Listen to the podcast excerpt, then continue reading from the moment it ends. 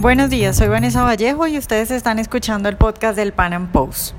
Recientemente ha habido bastante polémica dentro del mundo liberal por un video de una entrevista que le hace Axel Kaiser a Mario Vargas Llosa, en la que el premio Nobel le dice al chileno que no le admite una pregunta porque él parte diciendo que hay dictaduras menos malas y que eso no existe, que todas las dictaduras son iguales. Bueno, pues en el podcast de hoy vamos a hablar al respecto, no solo de si hay o no dictaduras menos malas que otras, sino también vamos a contextualizar un poco lo que ocurría en Chile para la época de Allende y para la época de Pinochet. Nuestro invitado es Javier Silva Salas, administrador público de la Universidad de Chile y magíster en comunicación política, quien escribe para diferentes medios, es gestor de desarrollo y proyectos de la Fundación Ciudadano Austral y hace poco sacó un libro en el que habla de Allende y de Pinochet. Javier, buenos días y de nuevo muchas gracias por estar con nosotros en el Pan Post. Hola Vanessa, bueno, buenos días y un saludo también a todos los auditores del podcast del Pan Am Post. Bueno, Javier, pues recientemente se volvió, digamos bastante popular un fragmento de un video, eh, de, de una entrevista que le hace Axel Kaiser a Mario Vargas Llosa, en el que Vargas Llosa le dice a Axel Kaiser que todas las dictaduras son iguales, que no hay dictaduras buenas ni menos malas. Y pues mi idea hoy es que hablemos de eso, pero primero quiero que contextualicemos un poco y específicamente que hablemos de dos puntos que eh, tocó Vargas Llosa en ese video, porque pues a, propósito de eso veo a la gente diciendo muchas cosas que, que, que pues no tienen sentido. Entonces, Quiero empezar para que contextualicemos de nuevo preguntándote por dos puntos. El primero es, Vargas Llosa eh, dice que Pinochet destruyó la democracia y luego dice que él considera que es cierto que las dictaduras de derecha pueden algunas veces traer ciertos beneficios económicos a ciertos sectores. Entonces preguntarte si, si, eso, si eso es cierto y si, y si la segunda frase también se puede aplicar a lo que sucedió en Chile, si Pinochet trajo beneficios económicos a ciertos sectores o a toda la población. Bueno, Vanessa, en primer lugar, hacer una aclaración. Todo lo que vamos a conversar acá va a ser una crítica o, opiniones respecto a Vargas Llosa en tanto él, eh, estudioso o, o, que genera opiniones en torno a, lo político. No vamos a hacer ninguna crítica en torno a, su obra literaria. Eh, reconocemos que es un premio Nobel. Ahora también, eh, que sea premio Nobel no es una condición que eh, le permita poder hablar a uno de todos los temas. Uno no puede hablar de todos los temas y yo creo que ese es el primer error en el que cae Vargas Llosa de intentar eh, hacer ver que conoce algo de historia de Chile cuando en realidad su frase, la primera frase de que el presidente Pinochet destruyó la democracia, eh, adolece de datos reales. ¿Y por qué lo decimos así? Porque si hay alguien que destruyó la democracia fue el presidente Allende y eso lo podemos ver con evidencia, es decir, nosotros en Chile disponemos, por ejemplo, de dictámenes de Contraloría. El, presidente Allende eh, intentó eh, ejecutar leyes de manera extraconstitucional, pasando a llevar el control de legalidad, por ejemplo, de determinados actos eh, que emanan del Poder Ejecutivo y también la Corte Suprema lo hizo ver también así, es decir, dos, eh, por un lado el Poder eh, Judicial y por otro lado la Contraloría, quien lleva los actos, la legalidad de los actos de la Administración Pública. Y el acto más importante respecto a por qué decimos que es el presidente Allende que destruyó la democracia constituye el acuerdo de la Cámara de Diputados del 22 de agosto de 1973, donde se reconocen una serie de puntos en que el presidente Salvador Allende habría pasado a llevar el Estado de Derecho, determinadas libertades, la Constitución, es decir, todas aquellas instituciones que son el sustento de un régimen democrático. Y lo que vinieron a hacer los militares finalmente no fue eh, un acto de que ellos el 11 de septiembre se despertaran y creyeran que eh, Pinochet se levanta y dice voy a ir a tomarme la moneda, el Palacio de la Moneda, sino que se trata más bien de una reacción ante un llamado de un poder del Estado, que en este caso era el Poder Legislativo, donde se da cuenta de cómo se pasaban a llevar las leyes, las normas en nuestro país por parte del gobierno de la Unidad Popular. Entonces, eh, lamentablemente acá eh, un premio Nobel que se equivoque, no es premio Nobel de historia, así que uno puede entender que Vargas Llosa se puede equivocar en aquello.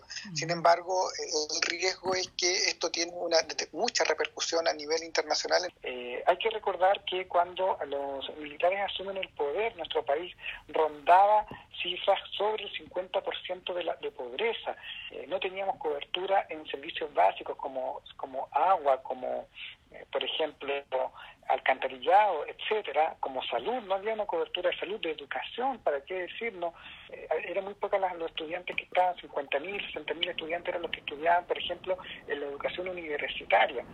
Cuando llegan las reformas económicas, eh, no son para un grupo en particular y no benefician tan solo a un grupo en particular, como quisiera hacer ver Mario Vargas Llosa, de que eventualmente se generaría algo así como el cronicapitalismo, es decir, que solo algunos oligarcas habrían tenido beneficios eh, por eh, la reforma económica, sino que más bien es todo el país el que genera la reforma económica y el mejor resultado es que Chile hoy día es el país con mejor calidad de vida de Latinoamérica. Cuando se entrega el gobierno eh, Augusto Pinochet en el año 90, Chile estaba creciendo al 7% anual, estaba en una tasa de pobreza algo así como del 25, 28%, se había reducido a la mitad la pobreza. hubo una revolución liberal de verdad. Se eh, decretaron eh, derechos de propiedad, se permitió, eh, por ejemplo, importar materiales y bienes que antes no, estaban prohibidos importarlos porque estábamos en una lógica de que teníamos que nosotros producirlo todo, producíamos hasta televisores. En realidad no los producíamos los chilenos, se compraban desarmados y se armaban en una parte y con todo el costo que eso implicaba. finalmente, el beneficio económico llegó a muchos, a muchas, digamos, sectores sociales y eso eso parece que eh, a Mario Vargas Llosa no, no lo alcanza a ver en su visita a nuestro país. Eh, lo que es bastante raro porque él visita lugares que hace 30 o hace 50 años atrás eran verdaderos campos sin grandes construcciones y día es el centro, es el centro neurálgico financiero de, de Santiago, el sector alto de Santiago, los sectores acomodados de Santiago hace 50 años eran solo campos. Eh, y eso se, se produce justamente por estas reformas liberales que eh, Mario Vargas Llosa me parece que desconoce, eh, pero que yo creo que no la desconoce porque sea una persona mala, sino que la desconoce simplemente porque no es su expertise estar al tanto de, de, una, de la historia económica de un país que no es el de él. Yo creo que en eso eh, Axel Kaiser en conversaciones privadas estoy seguro que le pudo haber explicado de mejor forma qué fue lo que pasó en Chile desde el 67, que cuando los socialistas declaran que la vía armada es una vía legítima para hacerse el poder hasta el año 90 en que Pinochet entrega el poder en elecciones democráticas abiertas, con voto eh, secreto, con padrón electoral, con todos los principios que dice la democracia liberal que tienen que cumplirse en un proceso eleccionario. Claro, Javier, mm, mucha gente a propósito de esto anda diciendo eso de que, bueno, a mí de qué me sirven las libertades sociales si no hay libertades económicas. Respecto a eso tengo varias preguntas, pero quiero empezar también con una pregunta para contextualizar y es, eh, durante todo el gobierno de Pinochet, ¿qué se puede decir de las libertades sociales o de las libertades individuales? Porque lo que se me hace a mí es que mucha gente habla como que si durante todo el gobierno de, de Pinochet no hubiera ni un rastro de libertades sociales. A ver, ahí hay que ser bastante cauto y bastante preciso en algunos conceptos que uno ocupa. Yo por lo general me, me escribo a una noción más bien de un politólogo argentino, que es Guillermo Donner, quien habla que se trata de un gobierno burocrático autoritario. Y decimos burocrático porque no se genera un caudillismo, porque finalmente son la estructura, es la, el, el, impersonal del poder lo que empieza a ejecutarse, y autoritario también porque final, eh, entendemos que hay determinadas libertades políticas principalmente que son restringidas. Eh, el Congreso se disuelve, los partidos políticos entran en receso, etcétera. Pero pero a pesar de todo eso eh, se genera una agenda modernizadora respecto a en general al país en que, en que se está en que se está gobernando. Es decir hay un fin último es decir queremos sacar a Chile de este subdesarrollo de ser un país que tenía índices de nutrición de digamos, de, baja escolaridad, etcétera, etcétera, con todos estos indicadores sociales que uno siempre ve, y había que darle un énfasis a aquello, es decir, eh, se empiezan a dar otro tipo de libertades en el tanto de que no estaban, no estaban permitidas anteriormente. Por ejemplo, en Chile teníamos una regulación de precios, entonces no podíamos eh, comerciar a, un nivel de mercado, lo que implica todo, todo el daño que implica no poder comerciar, por ejemplo, en el libre mercado, que quiere decir que aparece mercado negro, que aparece violencia, acaparamiento y todo aquello que sucede cuando no hay libre mercado el libre mercado, y en esto eh, nos valemos de una cita de, de Milton Friedman, de decir las libertades económicas son la, son la base para las libertades políticas.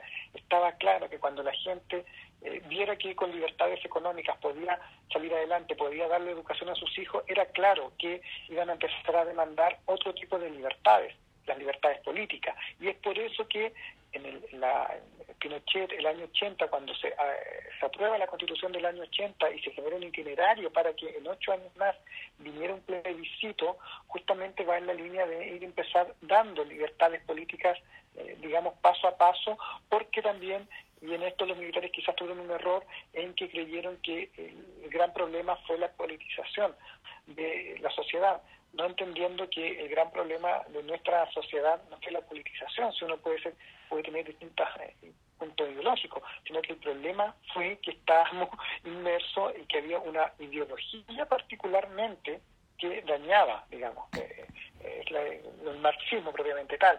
Entonces, eh, con miedo a este marxismo, en, una lógica de guerra fría, y que entender ese contexto, se hay algunas libertades políticas que efectivamente se suprimieron, pero que cuando se, que, se aprobó la Constitución de 1980 estaba contemplado que se iban a avanzar para darle plenas libertades políticas, y es por eso que el año 88 llegamos nosotros a una elección con partidos políticos, con veintitantos partidos políticos, con eh, registros electorales, con oposición, con una franja política que se daba en los canales de televisión público, donde tanto el gobierno como la oposición, o el oficialismo como la oposición, tenían los mismos minutos al aire para poder eh, explicar eh, sus propuestas en una franja gratuita y obligatoria. Es decir, todo lo que hoy día nosotros vemos en las elecciones estuvo presente en el año 88.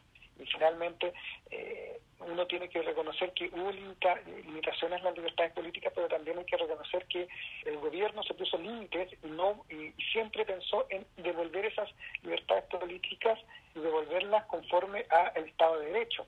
Y eso fue lo que se cumplió prácticamente, que se fue cumpliendo durante toda la década de los 80.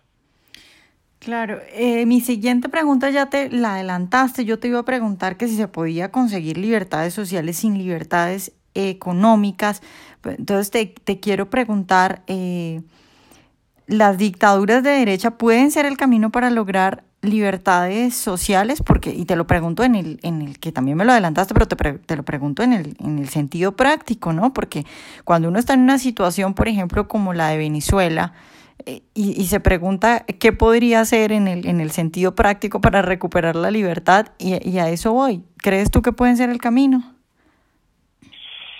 Es una pregunta bastante complicada porque yo creo que hoy también tiene que ver mucho la cultura política. Nosotros los chilenos eh, tenemos una tradición de la época del, del siglo XIX, perdón, donde tuvimos un ministro que era bastante claro en que eh, el orden era importante primero vimos que teníamos que ordenar institucionalmente en nuestro país para después dar libertades. Eh, Diego Portales fue un ministro que entregó algunas bases doctrinarias que finalmente Pinochet toma justamente en esa línea, es decir, ordenemos institucionalmente el país, demos algunas libertades, las libertades económicas, ¿cierto?, para después dar las libertades políticas.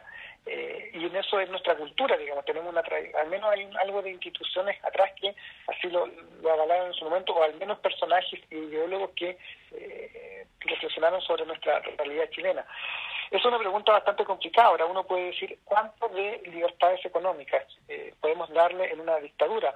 Eh, hay dictaduras que funcionan bastante bien con muchas libertades económicas. El tema es que esas dictaduras saben que no van a, no van a seguir, digamos, en el tiempo, porque finalmente la gente empieza a demandar más y más. Cuando ya la gente eh, suple sus primeras sus necesidades básicas, gracias al libre mercado, gracias a que tiene más cobertura en salud, en educación, en vivienda, en, trabajo, etcétera, empieza a demandar otras cosas. Entonces, también ahí las dictaduras finalmente tienen que entender que la única forma de, eh, digamos, la vida, que la, poca vida que tienen, en un decir eh, en un decir romano, recuerden que las dictaduras son, eh, eh, son algo accidental y solamente para ordenar institucionalmente la, la república, la dictadura tiene un fin, tiene un término. es una dictadura que alguna que se autolimitaría, que en este caso sería la, el gobierno militar chileno, si lo queremos ver como dictadura, que se puso límites a su poder. En el caso de Venezuela no hay límites al poder y por tanto por eso la gente no tiene libertad económica y como no tiene libertad económica no tiene otro tipo de libertades las libertades sociales finalmente las libertades políticas la gente primero tiene que estar más preocupada de sobrevivir de la comida que va a tener en el día más que andar preocupada de, de por quién va a votar eh, y nosotros en Latinoamérica estamos preocupados más de por quién va a votar esa persona en las elecciones que vienen en Venezuela más de que si tiene o no tiene comida ¿Y por qué no tiene comida? Que justamente por intervención económica. Eh, yo creo que nosotros, los latinoamericanos, deberíamos abogar más por libertades económicas en Venezuela más que por libertades políticas. Si abogamos por libertades económicas y si presionamos al gobierno de Venezuela por libertades económicas para que baje aranceles, para que permita la entrada de, por ejemplo, de, de o que permita la entrada de divisas, finalmente, en algún momento, la gente se va a organizar y va a levantarse en contra de Maduro, pero cuando tú no tienes nada que comer en tu mesa, poco te importa quién gobierne y si tienes que votar o no tienes que votar. Eh, ahora el tema es cómo nosotros hacemos que esa gente tenga que comer y tenga y pueda sobrevivir. Y eso es se da gracias al libre mercado, gracias al capitalismo. Eso yo creo que debe ser como la medida, presionar por la vía económica más que por la vía política. Yo creo que ahí Latinoamérica en general hierra en presionar por democracia, porque la democracia no, no significa libertades. Irak es democrático. Eh, Afganistán tiene un régimen democrático, pero tiene terrorismo, tiene violencia, la gente no está segura. Pero países del Asia, o nuestro propio ejemplo Chile, no tenía democracia, la gente no iba a votar, pero teníamos teníamos seguridad, la gente tenía que comer, estábamos sacando a millones de, personas de la pobreza por la revolución liberal, etcétera, etcétera, y luego llegamos ya a la democracia. Eh, yo creo que hay que invertir el orden. Eh, la libertad económica es la base para la democracia y no la democracia para la libertad económica. Claro, Javier, eh, para terminar quiero, digamos, mirarlo desde el otro punto de vista y preguntarte si dentro del gobierno de Allende, en medio del gobierno de Allende, había muchas libertades sociales y muchas libertades individuales, porque pues eso parece que dicen muchos. Mira, en realidad no lo había. Nosotros teníamos, por ejemplo, un sistema de eh, la, Escuela Nacional Unificada, que era un sistema para que todas las escuelas públicas y privadas de nuestro país, de primaria, eh, tuvieran un currículum único y, más encima rígido, es decir, que no pudieran eh, poner más clases u otra doctrina que ellos quisieran poner en sus aulas. Es decir, había adoctrinamiento, dice y llanamente. Teníamos, por ejemplo, las, las, em, las expropiaciones de terreno. Estábamos, se, eh, se, aceleró la reforma agraria de tal forma que las, eh, los terrenos ya ni siquiera eran pagados a las personas en en plata corriente, sino que eran en créditos a largo plazo, por tanto la gente finalmente recibió algo así como el 10 o el 20% de lo que costaba el terreno en una expropiación más encima ilegal, más encima sin estudio y con precios que no eran de mercado. Y peor aún, estas milicias paramilitares y el terrorismo que eran parados por el gobierno de Allende iba y se tomaban los campos, las haciendas, violando personas, asesinando personas, quemando casas. Eso ha visto y paciencia del gobierno de Allende eh, a paciencia del gobierno de Allende se, clausura, eh, se clausuraban, digamos, o en este caso se tomaban las haciendas, es decir, no se respetaba el derecho de propiedad, no teníamos libertad de enseñanza, y se iban avanzando en la lógica marxista, si finalmente el marxismo es uno solo y no ha cambiado mucho, diremos, eh, viendo en esta lógica del siglo XX, eh, era ir quitándoles libertades a las personas. Es decir, no había libertad, la gente no podía hacer todo lo que quisiera porque finalmente no tenía todas las, todas las capacidades, no tenía el conjunto de condiciones necesarias para desplegar sus capacidades, todas sus potencialidades. ¿Qué es lo que propone finalmente la constitución de Augusto Pinochet? Es decir, poner un conjunto de condiciones mínimas para que la gente pueda desplegar el total de, sus potencialidades. Y eso no estaba en el gobierno de Allende. Eh, lamentablemente el tiempo no da, pero uno pudiera hablar, no sé, de las tomas que hizo el movimiento de izquierda revolucionario, de cómo eh, se violentaba a la gente cuando no salía a protestar, etcétera, etcétera, en las universidades, cómo se politizaba, cómo había peleas, cómo se echaba, cómo se despedían profesores de universidades, muchas cosas que si, se pasaron en el gobierno de en esos pocos mil días que daban todas luces que si continuaba íbamos a hacer lo que lo que más o menos pasa hoy día en Venezuela. Claro, Javier, bueno, ya para concluir, ahora sí, eh, ¿todas las dictaduras son iguales? No, porque todas las dictaduras tienen distintos signos y distintos fines. Hay algunas que buscan perpetuarse en el poder y buscan someter sin límites a la ciudadanía y otras que se autoimponen límites, algo que es bien complicado, ¿ah? que incluso los padres fundadores norteamericanos decían, ¿cómo el Estado se puede poner límites? Es bien complicado eso, pero algunas lo hicieron posible, se pusieron unos, buenos límites, se, se autoimpusieron límites, eh, con la Constitución en el caso chileno, y con eso intentaron hacer, intentaron sentar las bases de un régimen democrático, pero ya, pero ya estaban limitados. Es decir, eso hace que eh, de características no todas las dictaduras son iguales y en eso nuevamente eh, quien premio Nobel, ¿cierto? Mario Vargas Llosa, eh, me parece que hierra un poco. Yo creo que él debería dedicarse más a la novela que eh, en, temas de análisis político, histórico y económico, porque parece que eh, no, no, es muy versado en esos temas. Ahora, se entiende porque uno es especialista en los temas que, que más le gustan, ¿no? No, Yo no podría opinar de todos los temas, yo creo que debería tener al menos esa honestidad intelectual y no caer en esa fatal arrogancia de creer poder diseñar o poder opinar de todo lo que pasa en los distintos países de Latinoamérica. Sí, bueno, tal vez más que el problema sea que él opine, porque pues si a uno le preguntan, uno opina, ¿no? Pero creo que más el problema es de la gente que, que lo endiosa, ¿no? Que dice, bueno, como es un Nobel, tiene autoridad para hablar de todo y seguro nunca se equivoca. Claro, no, un Nobel, un Nobel las personas que son Nobel son Nobel en su especialidad, digamos, y eso a Vargas yo sé que reconocérselo siempre de aquí hasta, hasta que su legado se olvide, digamos, eso no lo podemos negar. Sí, bueno Javier, pues muchas gracias por estar hoy con nosotros. No, muchas gracias a ti, Vanessa. Ojalá hayan disfrutado nuestra entrevista de hoy. Recuerden seguirnos en nuestro canal de YouTube y en nuestras redes sociales y nos vemos en un próximo Panam Podcast.